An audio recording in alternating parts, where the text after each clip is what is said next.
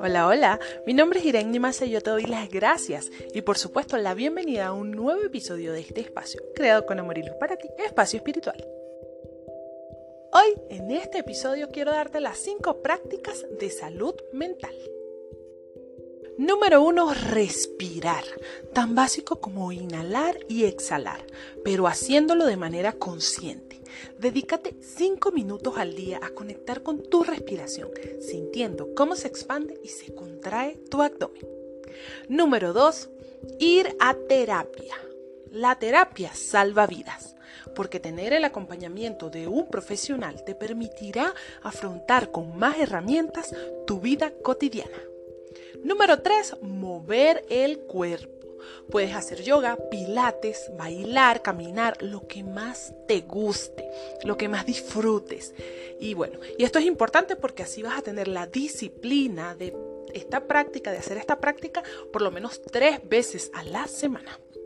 Número 4. Escribir. Esto es plasmar todo lo que pasa por nuestra mente. Eso nos va a ayudar a liberar, a depurar y a darle forma a esos miedos que nos traen tristeza o ansiedad.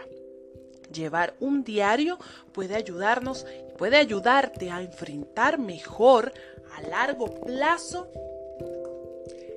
todas las cosas que pasamos por el día a día, todas esas cosas que pasamos, todo eso que pasamos en el trabajo, en nuestra casa, con la familia, con los hijos, con la pareja, todo eso nos va a ayudar muchísimo a enfrentar nuestro día a día.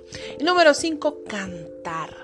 Disfruta las canciones, dale espacio a tu voz, deja que tus emociones se expresen a través del canto. No importa si no eres un cantante profesional, porque todos podemos cantar.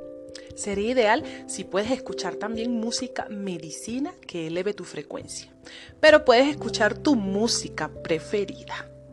La salud mental es como una casita que vamos construyendo de a poquito. Primero hay que crearle una base sólida para que esas temporadas donde todo dentro de ella se derrumba, siempre sepamos que estamos sostenidos y que podemos salir de esas situaciones difíciles. Yo te mando un beso gigante, un abrazo de luz muy fuerte paz y amor para ti. Y ya sabes que siempre nos vemos por ahí. Puedes buscarme en Instagram, arroba iraennimasa. Por allá estoy, así que por allá te espero. Nos vemos en un próximo episodio. Chao, chao.